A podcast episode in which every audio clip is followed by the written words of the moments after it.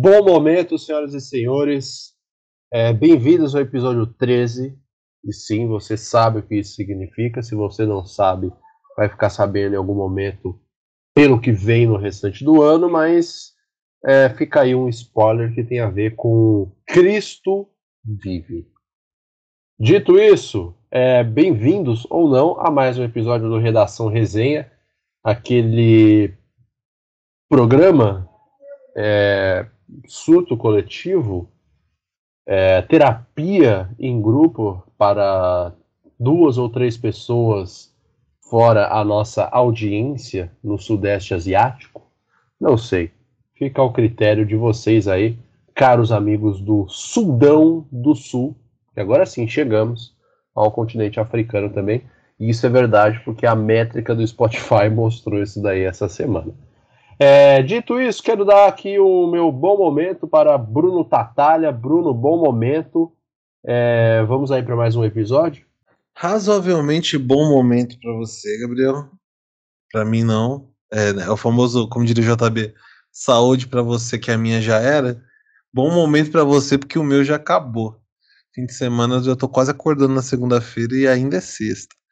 É, mas um ótimo momento aí para toda a população brasileira e sudanesa, é, para o Jorge do Camboja e para o Vitor Hugo de, das Filipinas, é que por acaso as Filipinas têm um grande número de, de pessoas com nome brasileiro, inclusive o presidente chama Rodrigo Duterte. É, me disseram que é por causa das novelas, mas eu, eu tomara que não seja, porque ia ser um bagulho mal fatos desconhecidos. Mas, bom, eu vou dizer o que eu sempre digo aqui, hoje a gente trouxe uma seleção das piores notícias possíveis, mas essa hoje eu não vou dizer que é a pior, que vai ser a pior edição de todas. Ela é uma edição um pouquinho mais branda, porque né, a gente veio de uma edição de Viagra no Exército, KY para tratar doença arterial. Então eu acho que a gente vai demorar um tempinho para passar esse episódio que passou aí, o 012. O 13, por outro lado, ele vem como um, um um pouquinho com um tom de salvação, assim. Eu tô até pensando se a gente vai, vai ter um episódio 17, que agora não é mais interessante no 17, é... Eu não sei nem qual que é o número lá do, do, do, do da ferinha lá, do Jari. Eu acho que é 20, uma bagaça assim. Mas a gente pula uns números aí, qualquer coisa, se der algum BO. Mas, não me alongando mais do que eu já estou me alongando, muito bom momento a todos e, inclusive, ao Gabriel. Espero que você tenha curtido o carnaval. Perfeito. Então vamos à primeira notícia, que dessa vez vem direto do portal UOL Sports. Uau. É... Ah! Deus, que bosta. Vamos lá então, ler essa notícia agora um pouco menos feliz do que eu já estava. É... Portal UOL Sports da coluna Paparazzi. Nova filha de Hulk é sobrinha neta da ex-mulher do jogador entenda. E aqui é o, o All Sports fazendo uma prestação de serviço, né? Um, trazendo uma curiosidade, não só sobre a filha nova do Hulk, mas também sobre árvore, árvores genealógicas. Então vamos ao texto é, do UOL, no último dia 20 de abril. Os caras estão mal, o próprio UOL tem que escrever os textos deles. Exatamente. O UOL não consegue terceirizar os próprios redatores. É, vamos lá. Nascida na última segunda-feira, dia 18, nos Estados Unidos, a pequena Zaya, filha de Hulk e Camila Ângelo, veio ao mundo com um parentesco inusitado. Ela é sobrinha neta de Irã Ângelo, ex-esposo do atacante do Atlético Mineiro. É, é um nome né, que eu não achei que fosse nome de mulher, não. Ah, é, é Irã é o nome da, da, da ex-mulher dele? Exatamente. Por isso que eu até dei uma parada assim, porque eu não sei se pronuncia dessa forma. Irã, Ângelo, não sei. Não, vai melhorar, não. É, não tem outra forma de falar isso, só que só se for do, de trás para frente, né? Então vamos lá. O curioso episódio virou tema até da People, uma das mais famosas revistas norte-americanas sobre celebridades é, que repercutiu o fato e deixou seus leitores incrédulos. É que eles não conhecem um pouco mais a fundo da estratosfera brasileira, né? Senão, os Estados Unidos já teriam declarado guerra ao Brasil há muito tempo. Você também ficou confuso com as complexas conexões envolvendo a família do jogador? Não. O All Sport explica abaixo como o labirinto se formou. E lá vamos nós para a teia de aranha. O cara Hulk- começa como Hulk, ele vai terminar como Minotauro, tá ligado? Hulk e Irã foram casados por mais de uma década e tiveram três filhos durante esse período: Tiago, Ian e Alice. Até aí sim, certo? O embrólio começou a se desenhar quando o jogador se separou e assumiu entre 2019 e 2020 o relacionamento com Camila Ângelo, sobrinha e até então melhor amiga de Ira. Rapaz! No ano passado, a nova parceira de Hulk anunciou estar grávida do atacante e se mostrou empolgado com a situação. Zaya, ao nascer, tornou-se meia-irmã de Tiago, Ian e Alice. Ela é simultaneamente prima dos três, já que eles são filhos de Irã, tia de Camila. Em meio a tudo isso, a recém-nascida é também sobrinha neta da ex-esposa do atacante do Galo. Que confusão, hein? É, Bruno, como que a gente agora pode organizar os presentes de Natal desses quatro irmãos barra primos, já que a sobrinha neta da ex-esposa, que é, é- é filha da sobrinha de Irã, que não é o país, mas sim a ex-esposa do Hulk, Não é o Irã Malfitano também, né? importante, importante colocar isso. É importante colocar isso no ar, porque causou essa confusão, né? Já que as pessoas às vezes acham que O Irã É, Malfitano é mãe da, da- dos filhos do Hulk. exatamente dá pra você engravidar um homem cisgênero, né? Mas enfim. É, Bruno, como que a gente pode organizar essa, essa família agora, essa árvore genealógica, essa festa de aniversário, esse Natal? Cara, sabe como é que você faz isso? É só deixar que as crianças não tenham contato com a família. Por que você precisa necessariamente lidar com um sobrinho, primo, irmão, não sei das quantas? Ah, o, o- quando você faz 20 anos, você já não quer ter contato com sua família. É só deixar aflorar esse sentimento que você não vai ter nenhum problema.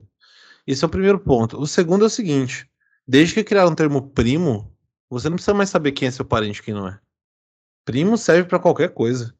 Tem primo de terceiro grau, que tem primo de segundo, de primeiro, e tem o primo que não tem nenhum grau, que é o primo direto. Então, tipo, já é um. Por si só, família já é um conceito meio complicado. Então, eu acho que se todo mundo começasse a chamar de primo, inclusive o Hulk e a esposa atual, começar a chamar ela de prima, pra mim tá tudo bem. E aí já resolveu metade do problema. Porque todo mundo é primo, de certa forma.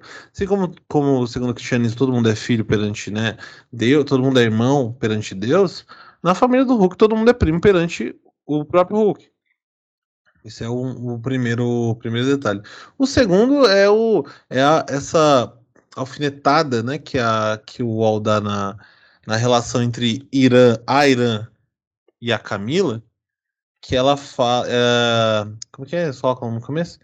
Que ela é. Arará, Melhor ami- sobrinha e até então melhor amiga de Irã.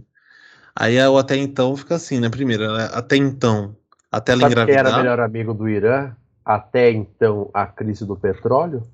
Estados Unidos. É. Ah, E o Ah, Hulk, Bruce Banner, vem da onde? Exatamente, Estados Unidos. Ele é americano. Uma dúvida aqui, será então, já que segundo essa sua essa- seu entendimento de família e ao mesmo tempo um desabafo sobre a sua juventude, é, todo mundo é primo, seria a nação atleticana é, primos do incrível Hulk? Eu Bruce Banner Hulk- nascido na Paraíba? Cara, eu tenho certeza que o Hulk tem algum parentesco com qualquer pessoa que existe. Será? É que, é que nós não somos atleticanos, né? Mas você tem que entender, cara, que o sangue, a, a- o DNA, ele pode ser passado de diversas formas. Uma delas a gente vai ver pro final do programa, inclusive. E você vai ter que abrir, você vai ter que dar o braço a torcer e entender que é possível você ser parente de alguém, mesmo que você nunca tenha tido uma. Ninguém, um parente seu tenha tido alguma relação sexual com essa pessoa. Então, eu acho que perante o Deus Hulk, somos todos primos de Hulk. É, mas essa parada aí do, do, da sobrinha da Camila e da Irã, é muito difícil falar a Irã, mas tudo bem, é o nome dela, não vou zoar de graça. É, essa parada de até então mulher amiga, porque tem aquele ditado. Eu, eu tinha um amigo que ele tinha um ditado que era mulher de amigo meu, provavelmente é minha próxima mulher. E aí eu acho que essa é a, é a é mais ou menos a lógica que a Camila trouxe para jogo, né? É que eu acho que o problema aqui não é nem o fato de, do Hulk. Assim, tem um pro, problema. Para a família da, da Camila e da Irã, não deve ter sido muito legal perder um genro e ganhar um genro, né? Que só, ela, ela, ela, eu acho que ele não gostava da, da, da sogra e do sogro, mas curtia muito a família. Vai se eu trocar de cônjuge e, e, os, sei lá, os primos ali da, da, da, da são muito mais legais que os pais dela. E se eles fossem meu sogro e minha sogra em vez do, dos pais dela? E acabou pegando a sobrinha. Mas a questão é, é que sempre vai pairar, né? É desde quando começou esse relacionamento dele com a Camila, né? E aí isso geralmente joga uma bomba dentro de uma casa. E é por isso que eu sou a favor de que a família não seja unida. Sempre. Que aí, se a família não for unida, ela nunca vai ser afetada por crises familiares, entendeu? É um bom mecanismo de defesa. É... Amém? Todos aqui, irmãos de Hulk Paraíba? Primos. Primos, perdão. Amém? É Amém. Hulk Paraíba mesmo? Eu, eu, eu, nunca tinha ouvido o termo Hulk Paraíba até ontem.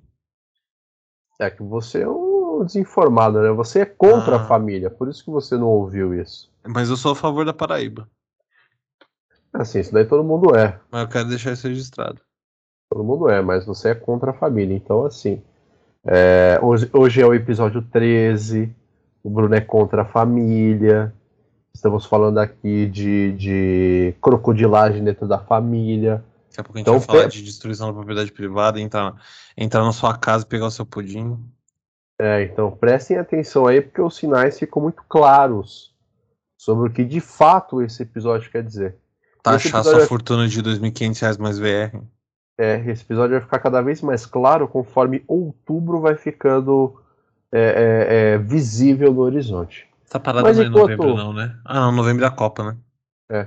Mas enquanto outubro não fica visível no horizonte, uma coisa se tornou visível essa semana e foi a aparência é, é, é de super vilão de Aércio Neves, que retornou do mundo dos mortos e de Gotham City essa semana e nos honrou com uma pavorosa é, imagem ao lado de Paulinho da Força, que não parece ser mais tão forte assim, e Eduardo Leite, que provavelmente está mantendo ali o crossfit e a dieta low carb em dia.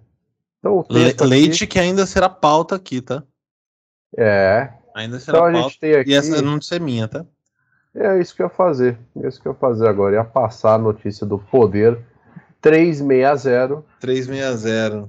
Não sei por que não 400 logo direto, arredondar essa parada, mas tudo bem. O Poder 360 é o poder aceita porque dói menos 360. Lançou essa notícia no dia 19 de abril, que para quem tá com preguiça de pegar o calendário foi na terça-feira, geralmente seis dias, o, seis dias antes desse episódio ser lançado. E a notícia diz o seguinte: aparência de Aécio Neves em foto com o Eduardo Leite vira meme. Alguns internautas compararam Aécio Neves com Dilma Rousseff. Engraçado, né? Logo hoje, no episódio 13. 14 anos mais velha. Ela é 14 anos mais velha que o Aécio. Outros sugeriram o uso de substâncias ilícitas. Até onde eu sei, ele usou a vida toda e isso nunca atrapalhou a imagem dele. A aparência do deputado federal Aécio Neves, PSDB MG, Minas Gerais, em uma foto com o ex-governador do Rio Grande do Sul, Eduardo Leite, do PSDB, e o presidente do Solidariedade, Paulinho da Força, virou motivo de piada nesta terça-feira, dia 19 de abril de 2022, nas redes sociais. Alguns internautas compararam o congressista, que tem 62 anos, com Dilma Rousseff, 14 anos mais velha.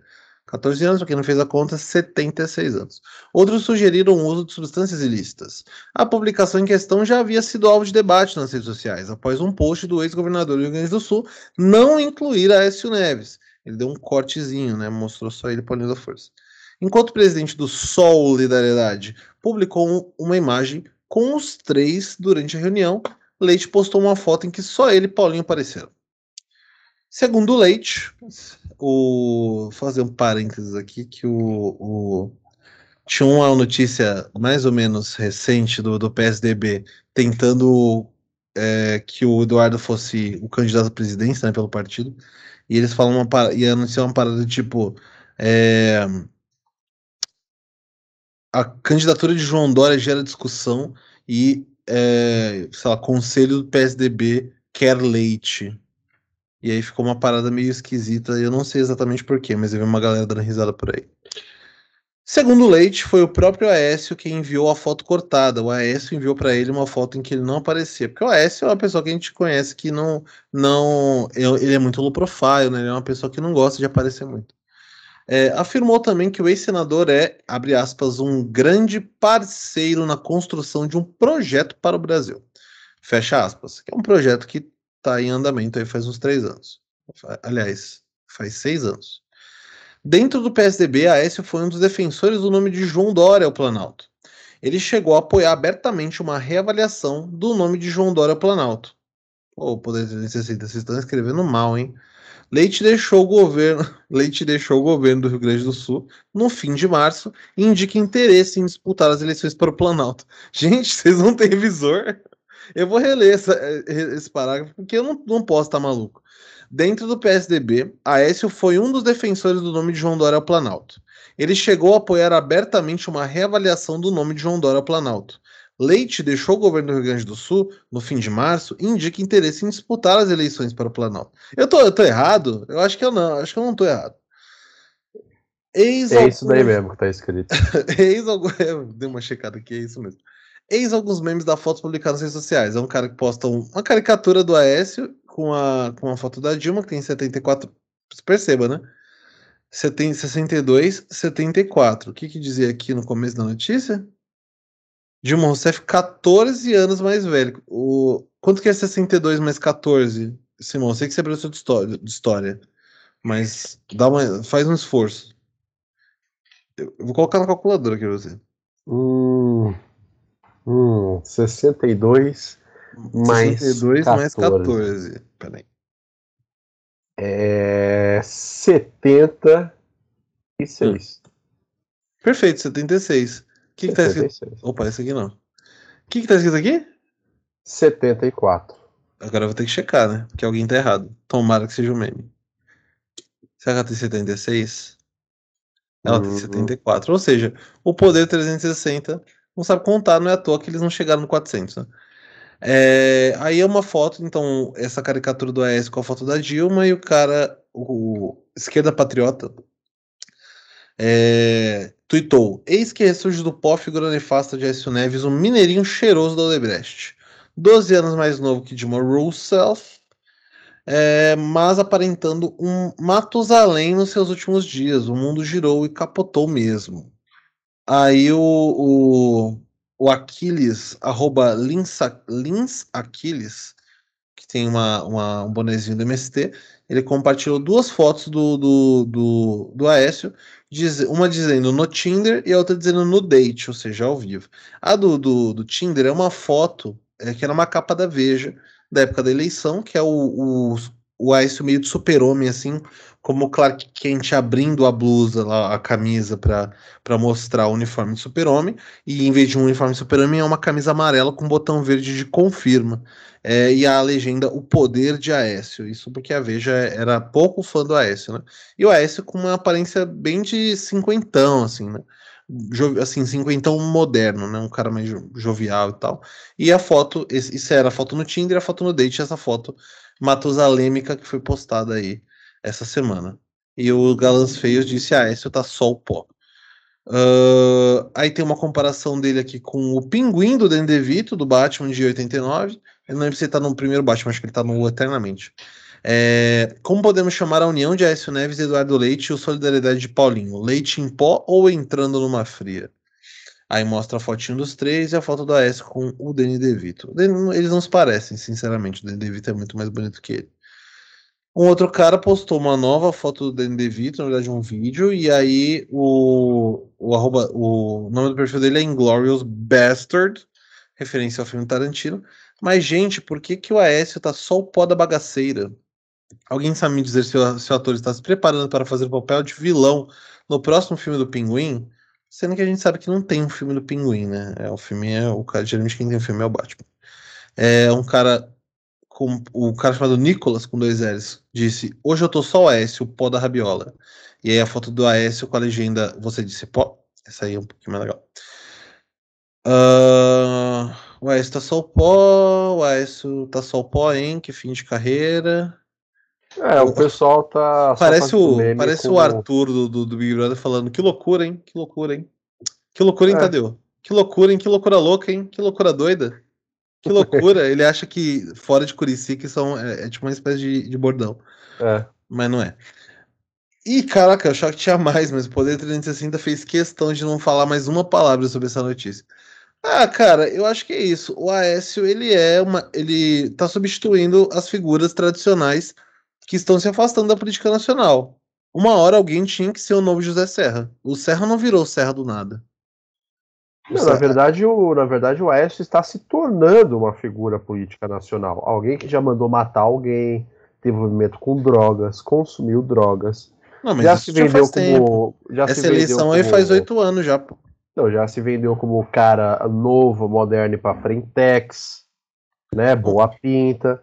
E aí, depois de um tempo, o cara ressurge aí, sabe-se Deus lá da onde, completamente destruído, uma cara é, é, é, é, de cinquentão mesmo, que, que vai comer no madeiro, sabe? Que... Comer aquele hambúrguer gelado do madeiro. É, que vai no, no, no, no... Esqueci o nome. Ah, tomar no cu também. Vocês Comer aquela corn bacon do, do Pizza Hut. Isso, tá aquela cara de maluco cinquentão lá, que dirige um, um, um Jeep Renegade. De, sabe? Jeep, um Jeep Renegade faz é, viagens semestrais para a Europa. É, aquele, aqueles caras cinquentão que tem uma mulher, sei lá, que é metade da idade dele e que é entrevistado por 30 segundos em porta de festa do programa do Amaury Júnior. Sabe que eu tenho, uma, eu tenho uma, ah, uma interpretação um pouco diferente dessa que você deu agora em relação a, a cônjuge. Eu acho que o cara de cinquentão, ele geralmente é casado com uma, com uma mulher pouca coisa mais nova ou perto da idade dele, porque só depois que ele fizer 60, ele vai separar da mulher e arranjar uma mulher com metade da idade. Ah, Bruno, você tá, você tá muito preso nos anos 90 ainda. Não, cara, olha o Dória aí. Não, Dória, ele, 90, ele, ele vai demorar não. um pouquinho ainda para largar a Bia Dória e arranjar uma, uma mulher mais nova. 90 não, é primeira década deste século, perdão. Né? Essa década não existe. Até, não existe. É, 2001 até 2010 ali. O século 20, 20 acabou em, 90, em 2000 e o século 21 começou em 2010. Essa década, El Chan, LS Jack, Tiazinha, Ruge e Bros não existiu. Acho que existiu, mano. Senão, então vou matar. Senão as pessoas não estariam fazendo meme do Los Hermanos até hoje. Ou vou tirar minha vida, então. Uh. Obrigado. É, mas assim, cara, é, o Aécio tá naquela fase cinquentão, que a esposa dele aparenta ser um pouco mais nova, e tem ali vários, vários, vários procedimentos estéticos. Falta um, né? Não, a pro... esposa do Aécio? Não, pro Aécio falta um. Não, a, é. o Aécio, o Aécio tá aquele tipo, típico cinquentão, né? Ele não faz procedimento estético. Ele tá precisando. Ele piora a saúde. Eu acho que ele vai pra, pra, pra Turquia logo, logo. Ah, não, acho que não. Acho que tá de boa ainda. Cara, olha o tamanho dessa testa do Aécio, viado. Não, mas ele, tá, ele tem uma testa de um cara da idade dele, entendeu? A foto dele na capa da Veja que tá, né? Obviamente errada. Mas essa daí, cara, é o Aécio Neves in natura, entendeu? Ele saiu é, no vento, saiu na luz e no sol, cara, e aí. Ele é... tem um problema aqui também, que é que não é, não é exatamente culpa dele, que é a, a iluminação, né? Essa iluminação de cima para baixo não valoriza ninguém, ainda mais que ele, ele deve estar tá literalmente embaixo do foco de luz. E ele tá fazendo essa, essa sombra embaixo do olho dele da boca, que não é nada normal de, um, de uma luz do sol. Aqui na, na Veja não, você tem uma iluminação que ela é toda trabalhada. Você faz um, um, um foco na, na frente, meio na diagonal, um foco atrás para fazer para fazer silhueta. É um negócio muito mais preparado. Talvez, talvez o Ezio sempre tenha sido assim, a gente que não percebeu. Porque não dava tempo, ele tava fazendo muita merda. Mas. É, cara, o Aécio ele vai virar o Serra em algum momento, porque o PSDB tá ficando muito enfraquecido nos últimos anos. É, Então, algumas alguém coisas tem que ser o imortal. voltar, né? É, O Serra, eu acho que ele, ele perdeu a imortalidade, eu acho. Ele faz um tempo que ele tá afastado. Então alguém tem que ser o imortal do PSDB. É que o Serra também tava doentaço, né? Mas faz 10 anos isso. É, mas agora tá doentaço mesmo. Cara, ele foi afastado do último cargo público dele quando ele era ministro do Temer. Isso foi no, em 2016, velho. Ele tá pra É, morrer faz seis anos. Ele não vai morrer, ele- porque ele não morre, ele não consegue. Não é que ele não quer. Capaz que ele queira, fala, me mata, desliga as, as, as, as máquinas, desligo. O cara desliga e ele continua lá. Você sabe, você sabe para quem você tem que perguntar isso daí, né? Lucas Fontoura, Marina Celestino, Sim, amigos de Adam Smith e Kim Kataguiri. exatamente. Então tá bom. Porque eles entendem mais essa questão de tempo e envelhecimento. Porque nada explica o Lucas Marina entende de envelhecimento, ela é jovem, pô, não fala assim não. É, então, o Lucas, no caso, né? Ah, tá. É que, a- é que a Marina também é amiga, então ela, ela sabe das fofocas. É que o Lucas é infantilizado, né? Ele tem uma alma jovem. É, então, mas assim, a gente conhece o Lucas Fontoura com um- um- uma barba grande, que ele mantém até hoje. E aquele E cigarro o- de bolinha. É, e um rabo de cavalo viking, né? Ah, lembra E- quando ele tinha cabelo? É, então, e aí a gente piscou, ele tá só é, a cabeça de pica, né? Tá só a capa da gaita. Tá só um desodorante rolão, mano. É impressionante, eu posso desenhar um, um rosto sorrindo na careca dele. Mas isso é por causa das químicas que ele botava no cabelo. A gente sempre falou pra ele que ele ia ficar careca. É, né? O cara se E ele, pegar. e ele meteu um, um calvo tipo M segunda fase muito rápido, mano. É, então, foi muito rápido, cara. A mesma coisa que aconteceu com o Aécio. A gente piscou, o Aécio tá, tá completamente destruído. Acho que o Claro que o, o claro que o nosso. Lucas. É, claro que o nosso Lucas Fontoura tá muito melhor cuidado. Tá bonito. Tá gordo. né? Tá gordo também, mas aí quem é que não tá, né? E tá de boa. Mas o Aécio não, o Aécio tá destruidaço, mano.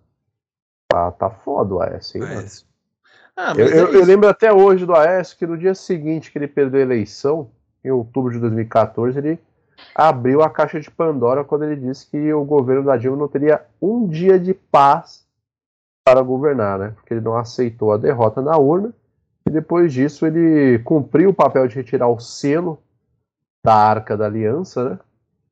E aí saiu tudo que não deveria ter saído daquela arca e aí o Aécio saiu de cena e naquele momento ele rompeu o pacto com o diabo, que mantinha ele jovem mantinha ele cheio de virilidade. Agora ele só é um tiozão de 50 anos e tá de terno, aí tá em casa de boa, numa reunião com alguém, aí tá esperando o cara que ele vai conversar chegar, aí ele dá aquela cruzada de perna, dá aquela levantada de ladinho assim, dá um peido, aí toma um copo d'água, é aquela idade É que um ele político começa... normal, um político tradicional, velho. Exatamente, o Aécio... Ele é o Aécio- exatamente o, o, o Sarney, o Collor, o Renan. Isso, o Aécio. O Aécio finalmente aceitou o destino dele, né? Ele fez É. o pacto com o diabo para fugir desse destino. Claramente, o diabo, a besta do número 13 e do 666, se mostrou mais astuta que Aécio Neves. E aí agora ele tá a- aparentemente aceitando o destino dele. Acho que é só isso que tem para falar mais sobre essa notícia, além de mandar um abraço para Lucas Fontoura, Adam Smith e Marina Celestino. Tá, é isso aí. É isso aí. Abraços aí, Adam Smith. Os outros não. Agora vamos, vamos lá para ele. É, é, um inesquecível pragmatismo político e a sua péssima redação em língua portuguesa, né? Ou Não. seja lá. Não, a seja lá, redação do, do, do pragmatismo, ela, é- ela não é péssima, ela é aleatória. Ela pode ser muito boa e ela pode ser uma grande porcaria. Mas é to- e sempre tudo vem no nome do, do tal do redação pragmatismo, que é o nosso xará. É, editor, redação pragmatismo que Até onde eu sei, cara, pode muito bem ser Gustavo Cerqueira escrevendo no Pragmatismo Político. Eu acho que, que é não... Gustavo Cerqueira e Gabriel Rossini eles ficam se revezando. Aí os textos são bons, entendeu? Não, acho que é Gustavo Cerqueira mesmo, por isso que ele não participa mais das gravações de nada. Ele conseguiu o que eu quero há muito tempo, que é ser contratado pelo pragmatismo político. Ele é o pragmatismo político, você que não entendeu ainda. Não quero mais ser contratado. Vamos lá então ao texto. Bilionário russo que vive no Reino Unido diz que não sabe mais como viver após sanções. Então, só recapitulando aqui rapidamente: guerra na Ucrânia rolando, é, o jornalismo ocidental, pelo menos no caso brasileiro, já fez assim a exploração, a sangria que podia fazer em cima dessa notícia. Então não fazem mais é, coberturas 24 horas ao vivo a todo momento da guerra na Ucrânia, porque já rendeu o que tinha que render nas manchetes, então eles fazem aquelas colunas breves sobre acontecimento. Mas logo quando começou, é, o Reino Unido é, teve ali uma série de sanções financeiras que estavam buscando sufocar financeiramente o esforço de guerra russo e a sua economia, e aí uma série de bilionários, entre eles o dono do Chelsea, agora ex-dono do Chelsea, é, foram atingidos é, por causa dessas sanções aí. E aí chegamos ao texto que fala sobre um desses bilionários russos que vive na Inglaterra e que está sofrendo com essas sanções. Tadinho dele. Vamos ver como um bilionário vive é, quando cortam a fonte de dinheiro dele. Bilionário contesta as sanções e diz que achava que tinha um bom relacionamento com o Ocidente por causa de suas viagens a Washington. Olha só, é, é a mesma percepção que um cara de uma família de classe média e zero conhecimento sobre história e realidade brasileira acha que tem uma boa relação com os Estados Unidos só porque viaja para Disney todos os anos, né? Ele se sente muito mais um cidadão norte-americano. Só que só esqueceu de perguntar. Nos Estados Unidos ele é um né? cidadão norte-americano. É, só ele, só ele se sente assim, né? Não é, é unilateral esse sentimento. Exatamente. É, voltando aqui. Sua fortuna já caiu 4 bilhões desde o início da guerra. Eu realmente eu não sei mais viver. Eu realmente não sei. Tirar esse sapatênis que... pode ajudar, eu acho. É interessante que ele perdeu 4 bilhões desde o começo da guerra e continua bilionário, né? Após três semanas depois de sofrer sanções de países europeus, o bilionário russo, né? Vamos usar o termo ocidental para coisa, já essa é, O termo ocidental é empresário, né? É, o empresário, né? Porque a gente colo coloca oligarca como se fosse uma coisa antiga, ultrapassada medieval, mas ele é a mesma coisa do bilionário ocidental. Ele é um, né? um tipo um Elon, é, é um Elon Musk. Ele é um empresário, um CEO, um businessman, um visionário da porra toda. Então tira oligarco, oligarquia e vão meter lá o empresário russo. Vão meter lá o monarque. Antes, é. desculpa, desculpa. É, você tá brincando demais hoje, hein? Vamos manter uma seriedade, por favor? Claro, senhor. Então vamos lá. O empresário russo Mikhail Friedman disse em uma entrevista que não sabia como viver. A informação é do portal americano Bloomberg, com patrimônio líquido de 10,1 bilhões de dólares. Segundo o índice de bilionários da Bloomberg, o empresário foi sancionado pela União Europeia em 28 de fevereiro e pelo Reino Unido no dia 15 de março. Ele descreveu as sanções como infundadas e injustas na época e disse que as contestaria. Desde o início da invasão ucraniana, a riqueza de Friedman caiu 4 bilhões, informou o portal. Não sei viver, disse Friedman. Eu não sei. Eu realmente não sei. Friedman é cofundador da empresa de investimentos Letter One, baseada em Londres, e ex-membro do conselho da empresa bancária Alpha Bank, mas agora é o bilionário que vive no Reino Unido, ganha uma mesada de 2,5 mil libras, que daí 16.695 reais, e precisa solicitar uma autorização do governo britânico para gastar o dinheiro. Um dia após as sanções da União Europeia, Friedman renunciou ao conselho do Alpha Bank e deixou o conselho de administração da Letter One, empresa de investimentos que cofundou. Friedman disse que achava que tinha um bom relacionamento com o Ocidente, por causa de suas viagens a Washington e de um programa de bolsas do Alpha Bank que ele criou para cidadãos britânicos, alemães e, alemães e americanos em 2004. Acreditamos sinceramente que somos tão bons amigos do mundo ocidental que não poderíamos ser punidos. Ah, rapaz, rapaz, rapaz. Por onde começar, né?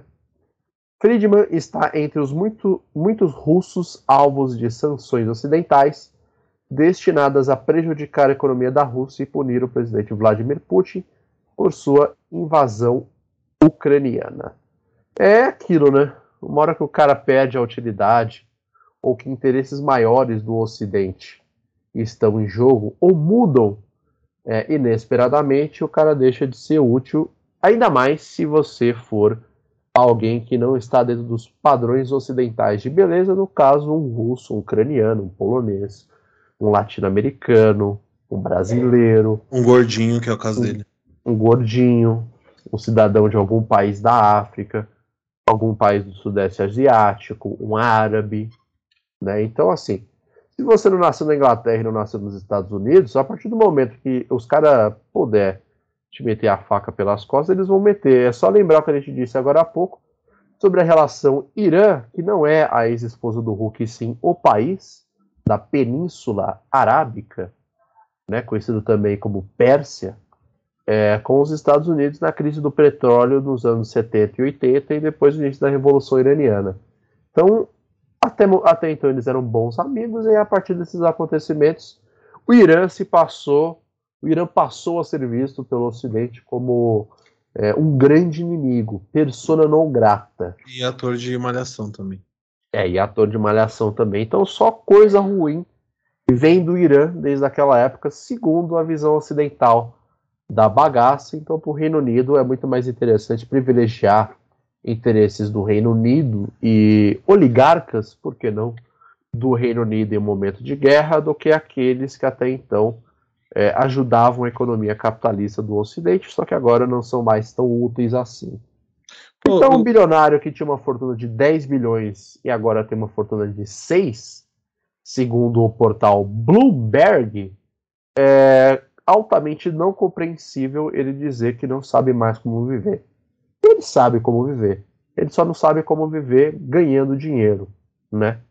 Então, se ele não sabe viver com 2,5 mil libras mensais, que dá aí 16 mil reais, então. É, 16 é... mil reais, mas lá é libra mesmo, né? Porque ele vive lá. É, exatamente. É então, assim, é, problemas de brancos sendo resolvido por brancos e só ligam para brancos desde que você seja um branco ocidental do hemisfério norte. Nunca é, não. Uma parada que eu não entendi é a fortuna dele caiu 10, é, 4 bilhões, né? E tem uma avaliação aqui em 10,1. Eu queria saber se essa avaliação é antes ou depois dele perder 4, né? Se ele tinha 14 e caiu para 10, ou se ele tinha 10 e caiu para 6. A questão é, essa grana tá congelada?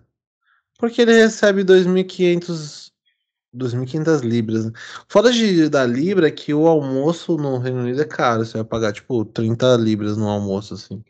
Que dá uns... Pô, dá uns... Tá, 300 conto. Dá uma grana, pô. Mas...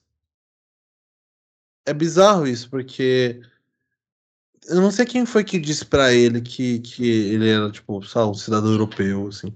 Por mais que a Rússia seja, seja, um país eurasiano, né? Ele é um, tem uma boa parte.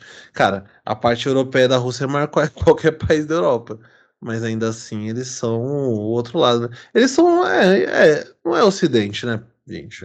Ocidente, assim é, geralmente é Europa e Estados Unidos, né? Acho que nem o Canadá é considerado Ocidente, ou pelo menos eles não devem se considerar, porque o Ocidente é sempre o, o grande inimigo e o Canadá não é um grande inimigo, né? É um inimigo pequeno.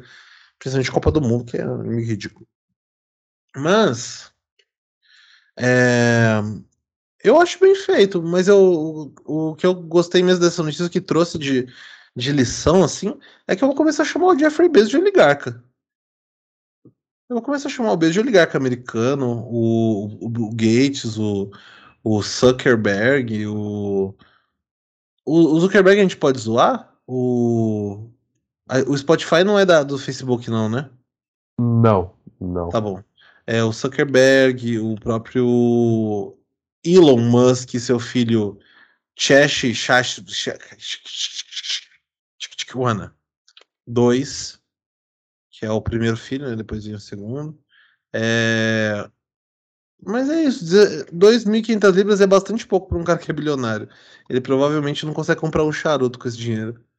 Mas quem liga, né? Qual que é o problema do cara ser bilionário? Tipo, o cara passou a vida inteira sendo bilionário, agora ele, ele não tem mais dinheiro. Azar dele, mano.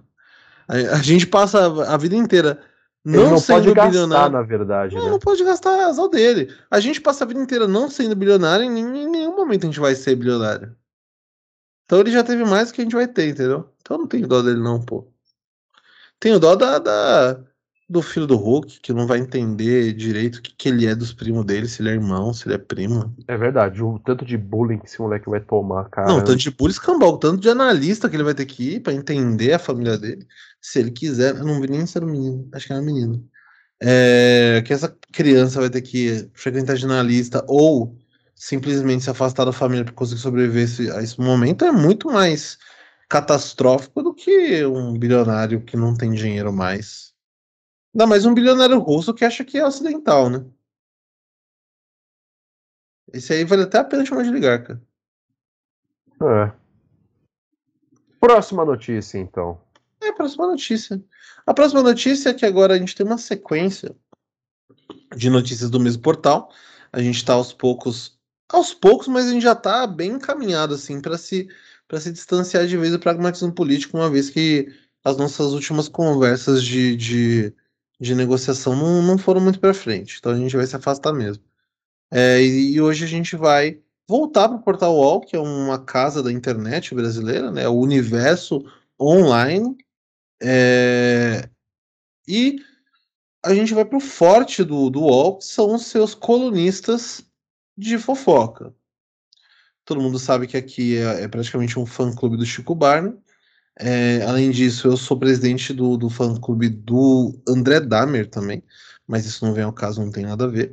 Mas um outro, uma outra pessoa que é muito influente no, no, no UOL e na internet como, brasileira como um todo é o nosso querido Hugo Baton, também conhecido como Hugo Gloss. E o Hugo Gloss ele traz uma série de notícias que vão deixar vocês de queixo caído. E a primeira delas é: Casa nos Estados Unidos é colocada à venda por mais de 3 milhões de reais, com um detalhe bizarro em anúncio. Abre aspas. Pessoa morando no porão. Fecha aspas. Veja fotos. Essa é a parte que me deixa meio preocupado. Quem comprar o imóvel acaba levando de brinde uma surpresinha um tanto curiosa. Já pensou? Você teria coragem? Um imóvel à venda ganhou as manchetes nessa semana por um motivo um tanto inusitado. A residência, que fica na cidade de Fairfax, Virgínia, Estados Unidos, pode ser adquirida pelo valor de 800 mil reais, cerca de 3, não, 800 mil dólares, cerca de 3,7 milhões de reais. Mas com uma condição: a compra levaria de brinde uma pessoa morando no porão. Oi, ó, já é muito, eu gostei da personalidade do Google. Arquitetonicamente, o imóvel tem a aparência de uma tradicional casa colonial. São 3 mil, eu disse certo, 3.548 metros quadrados, com 5 quartos e 4 banheiros no total. A única e peculiar diferença está no bônus escondido nas profundezas da propriedade. Abre aspas, apenas ofertas em dinheiro, nenhum acesso ao nível inferior. Casa vendida apenas como está, com o conhecimento de que a casa será repassada com uma pessoa morando no andar inferior sem aluguel, dizia o anúncio. Aí nas fotos do local tem aqui uma casa de subúrbio, subúrbio no caso o conceito de subúrbio americano, né, que é onde vive a classe média. É uma casa com nossa, essa sala marca um apartamento. É, casa grande, é com um péssimo gosto para mobília, mobília bem feia ah, umas estantes com muitos livros, provavelmente são falsos ou são livros de autoajuda. A cozinha bem feia também, mas bastante interessante. Uh, aí tem uma área externa que tem tem umas cadeirinhas dessas de, de jardim de inverno. Pá, pá, pá. Um banheiro aparentemente até pequeno, esquisitamente pequeno. Mano, um novo take da cozinha. Esse take da cozinha é muito interessante, porque ele mostra o armário, o armário horrível, É, mas ele mostra uma, duas, três, quatro, cinco. Peraí, uma, duas, três, quatro, cinco, seis, sete garrafas d'água. E uma, duas, três, quatro, cinco, seis, sete. Sete garrafas de Coca-Cola. Ou Eu seja. ler o texto aí, mano. Tem umas coisas Não. interessantes. Não, eu só quero te- deixar esse detalhe à mostra porque aparentemente quem tá vendendo essa casa é o Gabriel Rossini, né? Pela quantidade de garrafas de Coca-Cola jogada Não, Brasil. não, isso daí não é nada. Nada. Não, provavelmente ele passou a tarde lá. E aí deu essa. Ele tava de passagem. Ah, você quer que eu volte pro texto? Tá bom. A, a residência foi listada à venda no último dia 10 de abril. No entanto, uma semana depois já estava fora do mercado. De acordo com a Fox 5, na quinta-feira, um agente imobiliário contou que a propriedade recebeu cinco ofertas e que estava sob contrato por um valor um pouquinho maior que o preço solicitado. David Kaplan, jornalista da emissora, revelou quem estaria morando no tal cômodo misterioso no subsolo. Segundo o relato de um vizinho, uma mãe e uma filha seriam as supostas habitantes do porão. Contudo, não se sabe qual é a ligação entre o vendedor do imóvel e os ocupantes do local. Provavelmente o cara já comprou assim, tá? Comprou tipo porteira fechada e já vinha com duas pessoas. A propriedade bombou na web após ser repostada no- na página Zillow Gun Wild, que expõe alguns anúncios únicos ou inusitados. Que a gente tem um aqui que chama aluguéis arrombados também. O, o registro dizia que o imóvel precisava de alguns cuidados extras. Os novos compradores teriam que substituir as portas de correr, além de conser- consertar itens danificados, como uma lavadora de louça quebrada, banheiro com vazamento, janelas podres e um carpete que precisaria ser atualizado. Tinha que, tinha que botar o Android 12 no, no carpete. O custo estimado pelo total das reformas seria de 25 mil dólares, aproximadamente 116 mil reais. Tá bom, né? Vai dar uns 825 mil, 3,7, 3,8 milhões. Bom, é um casão, vale a pena sim. O post teve mais de 35 mil curtidas e milhares de comentários que fizeram piada com a situação em comum. 800 mil por 5 quartos próprio. 800 mil por 5 quartos, 4 banheiros, seu próprio serial killer, brincou o internauta. Na próxima temporada de Inquilino Misterioso da Netflix, escreveu Samir, especialista em imóveis de celebridades. O porão é mal assombrado? Parece que o porão é mal assombrado, comentou outro usuário. A verdade é que a assombração estava vivíssima e circulando lá embaixo. Que loucura! Olha só o Google usando, usando os bagulho do, do, do Arthur. Será que ele tá em Curicica também? É, mais uma vez, será que a gente teria coragem? Aí acabou. Era esse que que eu lesse antes de fazer a descrição do, do, do- imóvel? Pô, legal, mas imóvel foda também, tá? É, É. foda e já vem completamente pronto pra morar. Vem Pô, até mas com ele é duas grande. pessoas. Ele é grande, mano. É, é É barato. tão grande, é tão grande que ele já vem com duas pessoas pra você não ter uma sensação completa de abandono, né? Ah, mas elas estão no andar de baixo. Isso que é o, o bagulho esquisito, não é nem assim. Existe toda uma questão meio Anne Frank de manter pessoas vivendo no seu porão, ao mesmo tempo que existe uma questão toda parasita de ter pessoas vivendo no seu porão. Mas, é, no caso do parasita, a gente tem que lembrar que o da casa não sabia que tinha uma pessoa vivendo no, no subsolo, né? É, mas, de qualquer forma, é, o mais interessante é você não saber quem é essa pessoa. É isso não estar na, na- no anúncio. Não é tipo, ah, ó, tem uma família aqui que tá morando aqui, eles têm, eles precisam eles precisam ser vendidos junto com a casa. Eles têm parte da casa, lá. Não, tipo, ó, tem duas pessoas aqui, tá? Não te interessa quem são, não. A pessoa vai fazer. Aí eu fico me perguntando se quando essas pessoas foram fazer a, a, a visita na casa, se elas foram apresentadas para essas duas pessoas, assim, tipo, oi, essa aqui é o- são os agregados. Essa aqui é a Emily, essa aqui é a, a Jéssica. É, Deve ter sido um. E eles, sei lá, fizeram um chazinho da tarde no final, assim, sabe? Pra apresentar a Casa Nova e seus. seus... É, é quase um reality show também, né? Tipo, você entra lá, é um bagulho meio atividade Paranauê. Como que é o acesso dessa, desse subsolo pra essa casa? Você vai dormir sabendo que tem uma pessoa no andar de baixo que pode a qualquer momento aparecer ali. Então, eu acho que é muito gostoso ter essa sensação de aventura ao comprar uma casa por um valor tão baixo quanto 800 mil dólares, né? Que no caso deve. Eu não sei qual é a média de casa lá. Aqui com 800 mil reais, você compra um apartamento mé- médio e com 3,7 milhões também. É, porque sai mais ou menos essa faixa entre 800 mil e, e 3,7 milhões no apartamento médio aqui de, sei lá, 60 metros quadrados, dependendo do bairro. Mas, você, você, eu não entendi, você, você acabou de assoar o nariz na bandeira do Corinthians? Não. Ah. Foi aqui, papel ah, tá higiênico. Ah, não, tudo bem, achei que você tava zoando o manto, assim, de graça. Não, não. Mas uma coisa que eu achei interessante é porque essa casa não é só um imóvel, né? É meio que uma experiência sendo vendida para você, porque é um convite à aventura. É um reality. Exatamente. Quem são essas duas pessoas? Por que elas estão ali? Entendeu? Então, assim, é um, é um convite real para você viver uma experiência de moradia numa casa legal, confortável, espaçosa, grande, é, bonita até, com duas pessoas desconhecidas vivendo no seu porão. Quem são, de onde vêm, por que estão ali, não Pouco sei. importa. Pouco importa. Então, assim, acho que vale a pena para quem, para quem quer fugir um pouco da rotina, da monotonia e viver de aparências, mas da porta para dentro é um outro rolê. Acho que vale super a pena você você investir essa grana se você tiver nesse imóvel aí mas acho que ele já não está mais disponível para vender, né? Então, mas enfim, se aparecer outros do tipo, né? Porque até agora a gente não, não tem uma confirmação de que isso não possa ser algum rolê que a Netflix vai fazer no futuro aí também, né? Então acho que, que vale muito a pena. Se a questão planejando um filme de terror já, ele já sabe que, tipo, que as pessoas que moram no subsolo vão assassinar a família que se mudar para lá. Eles já estão antecipando para ver se fica mais barato o orçamento. É, pode ser também, né? Acho que eles estão cortando custos de produção e esse daí pode ser o primeiro, o primeiro movimento dessa nova política.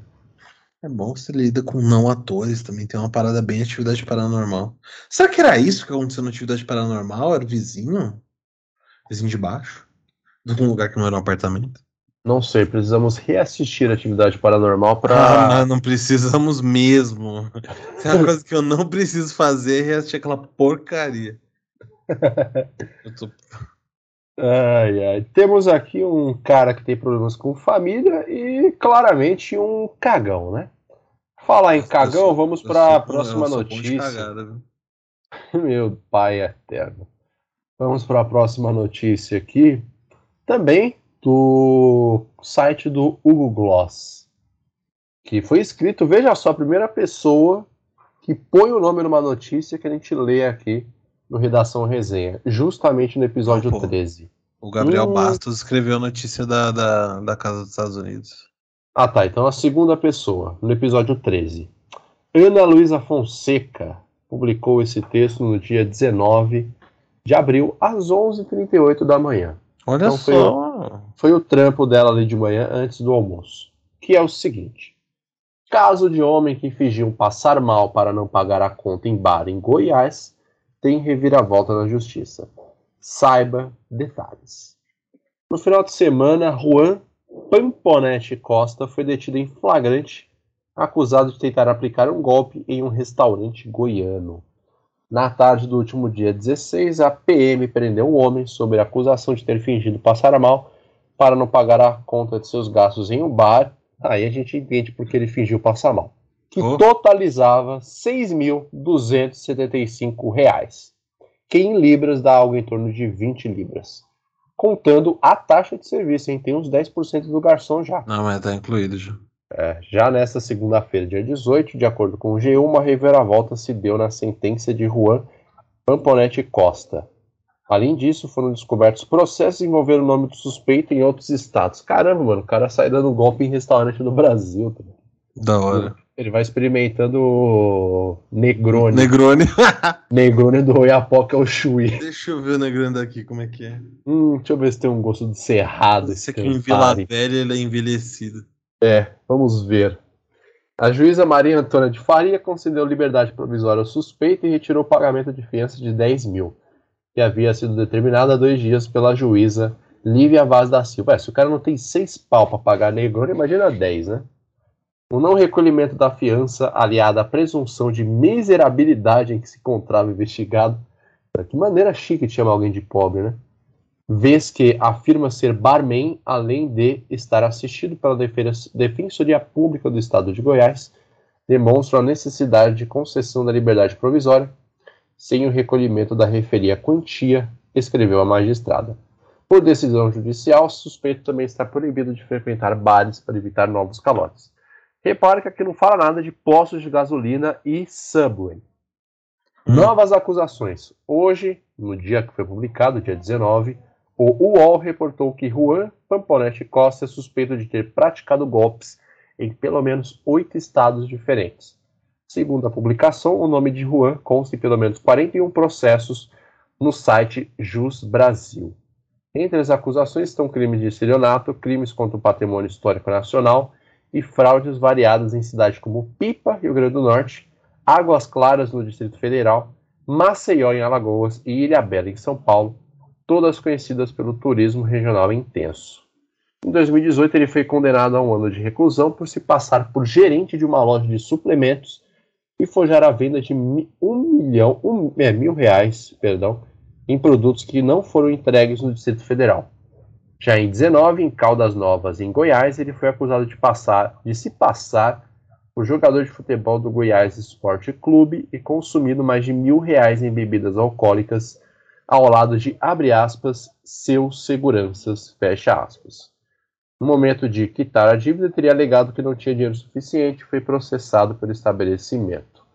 Em abril do ano passado, Juan foi preso em flagrante por aplicar, aplicar um golpe no restaurante Seu Tito, em Pernambuco. De acordo com o depoimento do gerente, o prejuízo foi de R$ 3.751 já que ele teria pedido somente os itens mais caros do cardápio. Ele passou o dia sentado numa mesa na companhia de umas meninas, e daí começou a pedir vodka, gin, espumante, diversas coisas que estão na nota. Até um florista ele ofereceu flores para as meninas e pediu para eu incluir na conta, porque ele pagaria tudo no final, afirmou a gerente. Ao ser cobrado pelos funcionários, o homem confirmou que não tinha como pagar. A polícia foi chamada e, quando as, as autoridades chegaram, afirmaram que Costa arremessou todos os documentos em um vaso sanitário para não ser identificado. O homem foi condenado a dois anos de reclusão. Em novembro, ele recebeu uma vara de soltura e se comprometeu a pagar o valor total da dívida. Hum. É, relembrando aqui o caso, Juan Poponete Costa foi preso em Goiânia após fingir que estava passando mal para não pagar a conta caríssima de um restaurante. Pelo que consta no pedido, a noite foi regrada por diversos pratos finos com camarão e picanha, mas ficou salgada mesmo por causa das bebidas. É, todo restaurante tem esse problema, né? A comida às vezes é em conta, mas a bebida. A bebida é o que arregaça. A bebida é o que arregaça. Duas garrafas de uísque teriam sido consumidas num valor total de mais de dois mil reais. Caramba, mano. Uísque caro da porra, né? Para dar dois contos das garrafas. É, enquanto diferentes garrafas de gin custariam mais de 200 reais. Em depoimento à polícia, o gerente do bar, localizado no setor Marista, região conhecida pelos estabelecimentos famosos da cidade, explicou que Juan não consumiu tudo sozinho, tudo sozinho. Ele chegou acompanhado de um amigo e algumas mulheres, mas pouco tempo depois todos foram embora e restou apenas o suspeito. Antes mesmo de receber a conta, Costa se levantou e disse que precisava ir embora por estar sentindo mal. Procurar, preocupado, o funcionário chamou uma ambulância do corpo de bombeiros para fazer o atendimento mas foi surpreendido quando os profissionais relataram que Juan estava apenas fingindo. O gerente então questionou como o cliente faria para pagar a conta, mas ele respondeu que não tinha dinheiro. No processo ainda consta que, quando os policiais militares chegaram ao bar, o suspeito se negou a fornecer corretamente a sua identificação e também se recusou a assinar um termo circunstanciado de ocorrência, conhecido como TCO. É a primeira coisa que eu quero fazer aqui, depois, não sei, é, procurar o meu nome no site Jus Brasil por título de curiosidade para ver se tem alguma coisa no meu nome em é, processo ser. por aí, né? Em segundo, cara, é que é impressionante quantas vezes esse, esse anti-herói, digamos assim, chamado Juan, é, aplicou golpes parecidos no Brasil, né, nesse grande país afora. Né? Como que ele consegue se safar de todas. E repara que o modus operandi é, é, é o mesmo. É o mesmo. ele não não não muda em nada. Ele chega, pede uns bagulho requintado com algumas meninas, uns parças, e depois não tem como pagar. Vou embora. E aí ele é condenado à prisão, vai embora e fica por isso mesmo. Pelas contas aqui do texto, ele tem ali uns dois, uns quatro, se pá, um, até uns oito anos de prisão para cumprir ainda, né? Então o cara tá devendo cadeia e tá devendo bebidas de restaurante caros, que normalmente já são caras, mas que hum. aparentemente ele não liga e quer viver o momento. Vou ficar bêbado? Vou. Dane-se como vou pagar. Claro. Afinal de contas, dinheiro nada mais, nada menos do que um papel com valor de mercadoria. Sim. Isso aí deve ficar legal no, no imposto de renda dele. É, aquele ali é o seu RG? É, é, isso daqui não. Isso daqui não é de processo, não. Isso daí é de um de um concurso que eu participei para ser professor da ETEC da Vila Maria. Você não tem vergonha de ter registro, não? Cara, eu vou fazer o quê? Vou processar o Google por, por manter ali o, o, nome das pessoas que participaram no concurso, mano? Sim. Liga pro Itamar de Souza aí, pergunta se ele tem vergonha de ter o nome dele envolvido nessa parada aí. Você não tem vergonha, não? A gente tá na mesma página disso daqui? não vou comentar, não. Ai, ai. Mas tá é... tudo bem, tá, tá limpo seu nomezinho. É, Brasil. Obrigado. Depois vamos pesquisar Bruno Tatalha e o Esse nome verdadeiro de Bruno Tatalha, porque Bruno Tatalha é apenas um vulgo. Apenas é... um, um Spectrum um... da Europa. Isso, um Embromation. Mas, Bruno, eu queria saber aqui os seus comentários sobre a minha ficha criminal limpa, a investigação da sua possível ficha criminal limpa ou não, é, a investigação da possível ficha criminal limpa ou não de Gabriel Rossini e do mais perigoso de todos os membros do, do Resenha Histórica, que é Guilherme Pontes, e também sobre é, os golpes de Juan pelo Brasil em restaurantes é, o pior é que o meu nome aparece no meu processo contra o Dinaldo Pereira. É. Essa é a parte que você explica qual que foi esse processo contra Edinaldo Pereira. Não é meu, não, pô. Esse, esse documento aqui não é meu, graças a Deus. Ah, tá. É, o problema é que eu tenho, tenho é, como é que chama isso? Homônimos, né? É, você tem um nome comum, pelo visto. Nome comum. É, eu acho também. Seu nome Bom, é fantasia muito comum. A única parada aqui sobre o nosso querido Juan é dois comentários. O primeiro é, é, que ele tem um nome de Juan, né?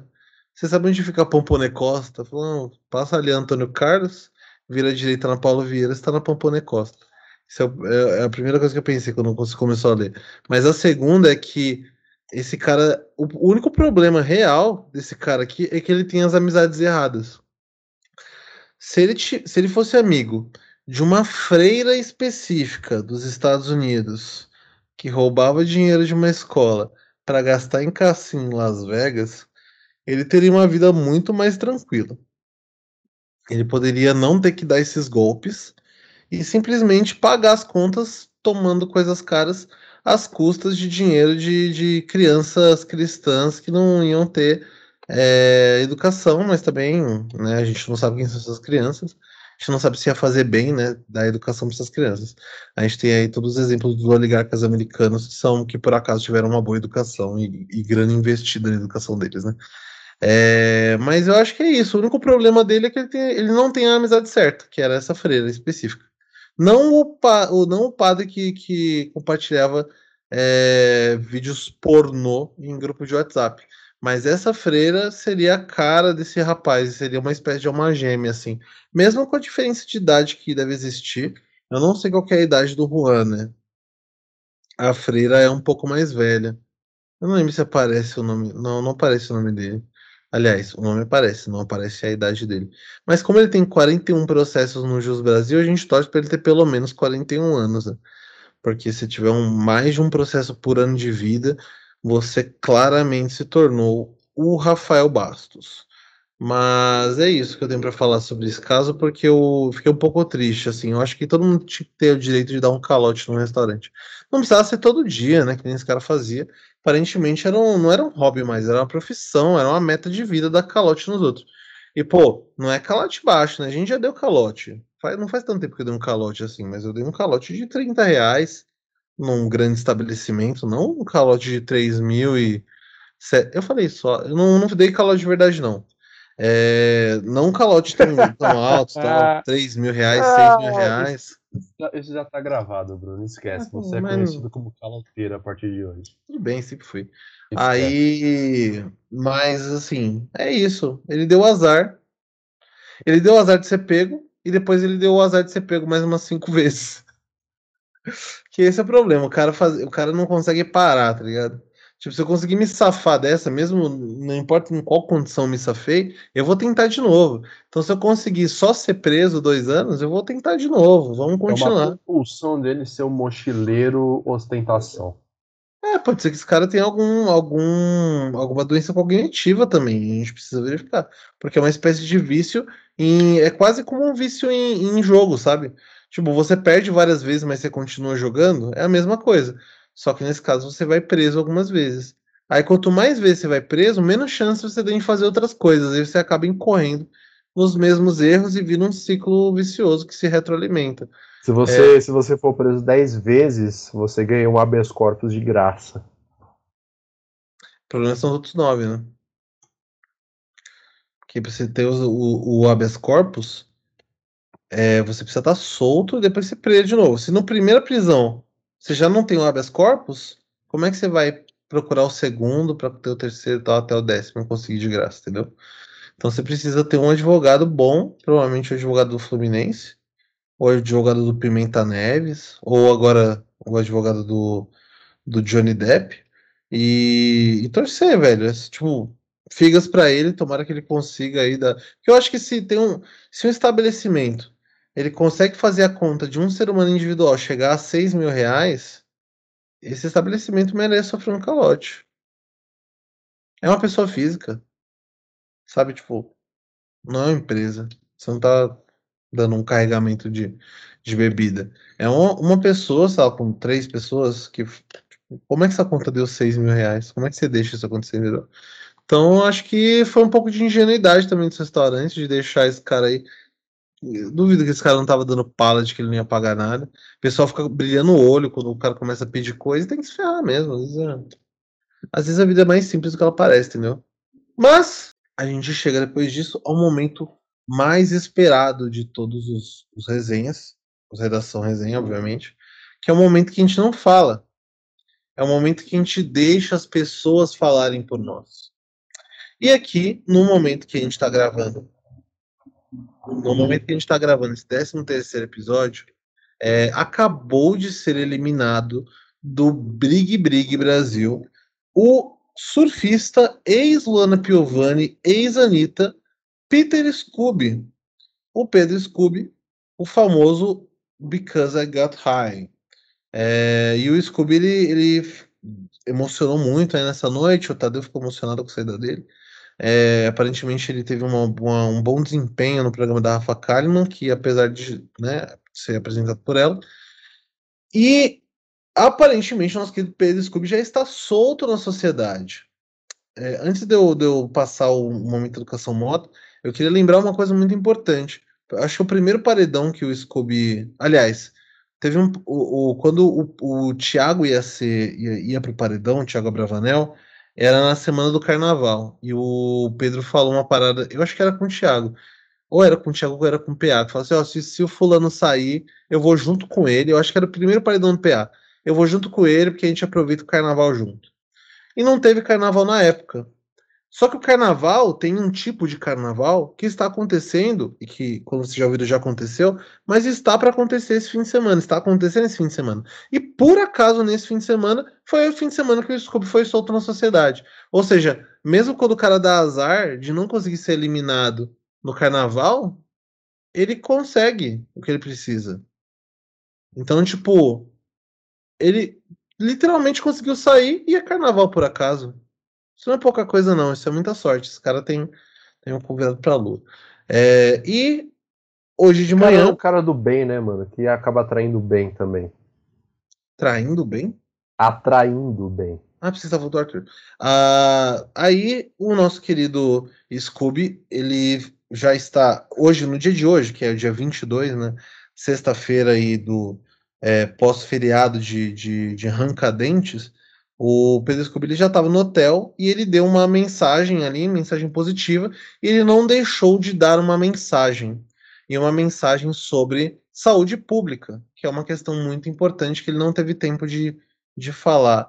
Dentro e, saúde, da... e, saúde, sexual, né? Que continua sendo um tabu. Ainda, ainda é público, ainda é público. É, ainda é público para nosso, os nossos jovens também, né? Claro, ninguém privatiza tá nada aqui, não. Exato.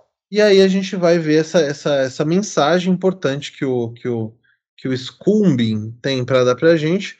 Só vou precisar carregar um verbete antes da gente continuar.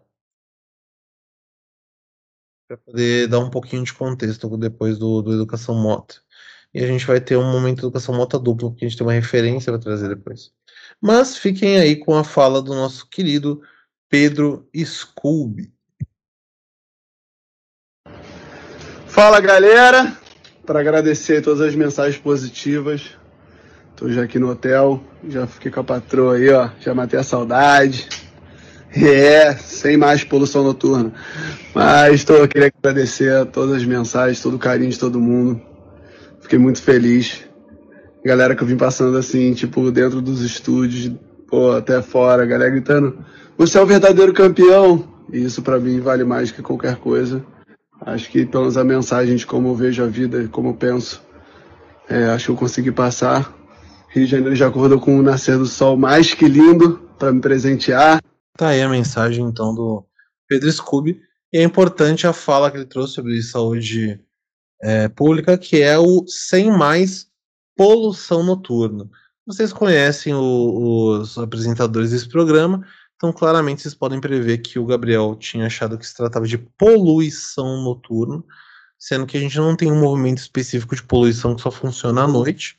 Teoricamente, com menos carros, uh, é até mais tranquila a poluição, mas mesmo assim correu nesse problema. E aí a gente trouxe aí o verbete para explicar para todos, inclusive o Gabriel, o Gabriel já, já leu, mas só para relembrar, é, o que significa. Né? Então, conhecida popularmente como ejaculação noturna ou sonhos molhados, a poluição noturna é a liberação involuntária de esperma durante o sono, no caso dos homens, e de secreções vaginais, no caso das mulheres. Esses episódios podem ou não serem acompanhados por sonhos eróticos. Ou seja, é... devemos falar então sobre a situação de Paulo André, que dormia sempre próximo a Pedro Scooby, que deixava determinadas manchas em seu lençol durante a semana no BBB. Eu não sei o quão, eu não acompanhei tão bem assim o pay-per-view. Eu não sei quão próximos estavam ali nas camas é, Paulo André e, e Pedro Scooby, mas a gente vai ter que aguardar alguns meses aí para ver se o querido PA está grávido ou não, é, acidentalmente, do nosso querido Pedro Scooby. Comentários, Gabriel Simão? Eu acho que é importante a gente trazer temas como esse aqui no Redação Resenha, porque para muitas pessoas pode ser um, um tema tabu a respeito da sexualidade, a respeito do próprio corpo. Deve pensar que tem alguma coisa errada, deve se achar um pouco burro por ter confundido poluição noturna, o ato de dar aquela ejaculada involuntária de noite, com poluição noturna. Então é importante a gente trazer aqui um, um, um espaço sério, para a gente possa debater aqui é, debater não, explicar para nossa audiência de seis pessoas do que se trata é, a poluição noturna. Eu só queria dizer isso daqui, estou ansioso e um pouco receoso também é, sobre o Educação Mota que vem logo a seguir desse daqui, porque aí vai destruir totalmente a função desse primeiro Educação Mota, apesar queria... de fazer sentido eu só queria trazer mais um detalhe que é, a, uma, é um elogio à pessoa que criou o termo poluição noturna. Porque é uma situação, é uma, é uma questão que é difícil de nomear de uma forma que não soe chula, né? Imagina que isso poderia se chamar esporro noturno, poderia chamar gozada noturna, poderia chamar porrada no lençol, mas os caras criaram um termo bem sucinto e bastante neutro que é o termo de poluição noturna. É, embora ele vá incorrer nesse tipo de problema como o que o Gabriel teve no dia de hoje, né? Bom, então, é, obviamente que esse, esse tipo de tema ele vai nos remeter a um outro tema que foi abordado mais ou menos três anos e meio atrás, é, quando um jovem, cujo nome nunca foi, foi divulgado, é, realizou uma série de vídeos, uma série de dois vídeos, é, sobre os candidatos à presidência da República no segundo turno em 2018. Lesse Jair Messias Bolsonaro e Fernando Andrade. É, óbvio, provavelmente vocês não vão, não vão. Se vocês não conhecem, talvez vocês não entendam o que vai acontecer aqui agora, mas eu sugeriria, se você for maior de idade, que você procure de, depois o vídeo chamado O que você jogou na minha cara, Jair Bolsonaro.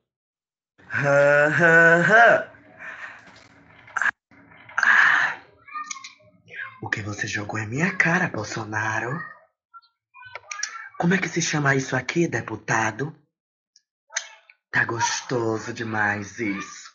Acho que é melhor jogar mais, Bolsonaro mais na boquinha da mamãe. Hum. Tá gostoso demais isso, Bolsonaro. Hum. Ai, Bolsonaro. Hum. Ai, deputado. Hum. Tá tão delicioso, Bolsonaro. Hum. Você molhou meu rosto, deputado presidente do meu bairro. Hum. Como é que se chama isso aqui, deputado? Eleitinho a esperma, Bolsonaro? Hum. E o final do vídeo é a, o ator, se a gente puder dizer assim, interpretando essa maravilhosa cena, aparentemente descobrindo que alguém em casa e pegando a câmera do nada e cortando o vídeo.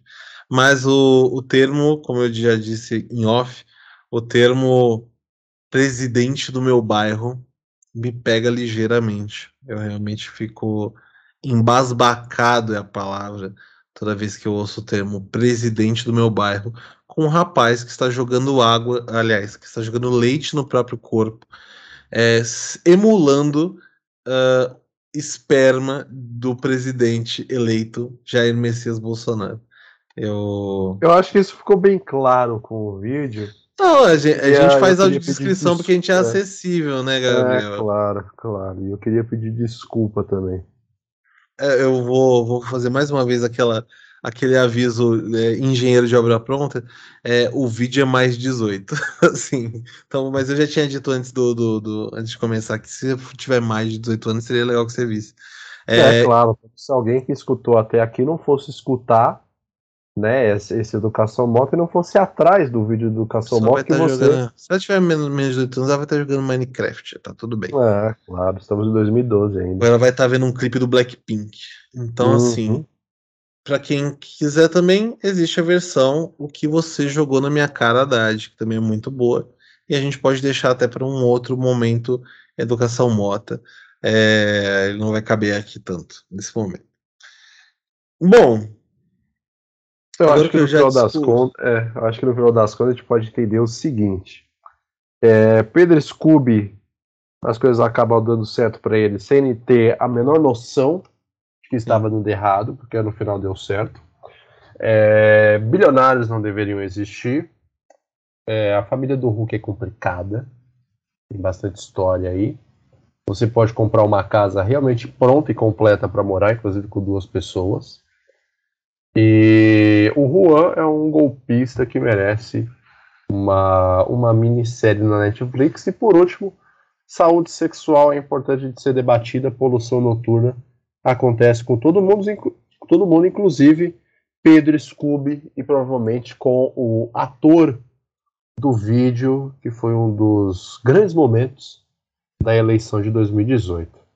É, acho que por hoje já está de bom tamanho esse redação. Excelente, está gigantesco esse tamanho. É, está muito, está muito bom. É, e o bom aqui depende do seu entendimento, do ponto de vista do que pode ser bom. Claro. Então a gente vai se despedir aqui de vocês, nossos caríssimos seis ouvintes.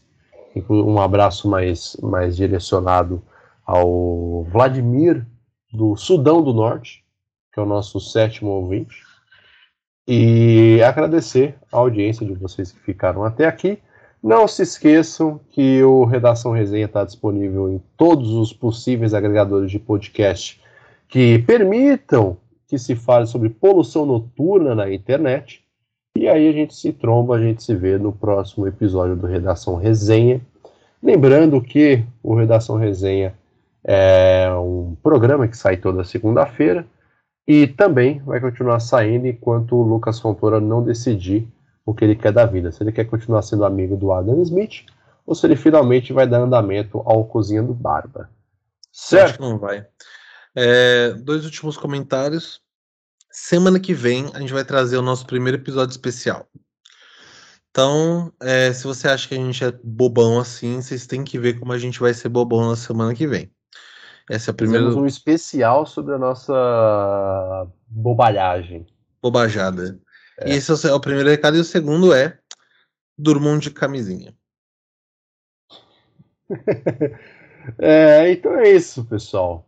Muito obrigado, bom momento e tchau. Um abraço, ótima semana.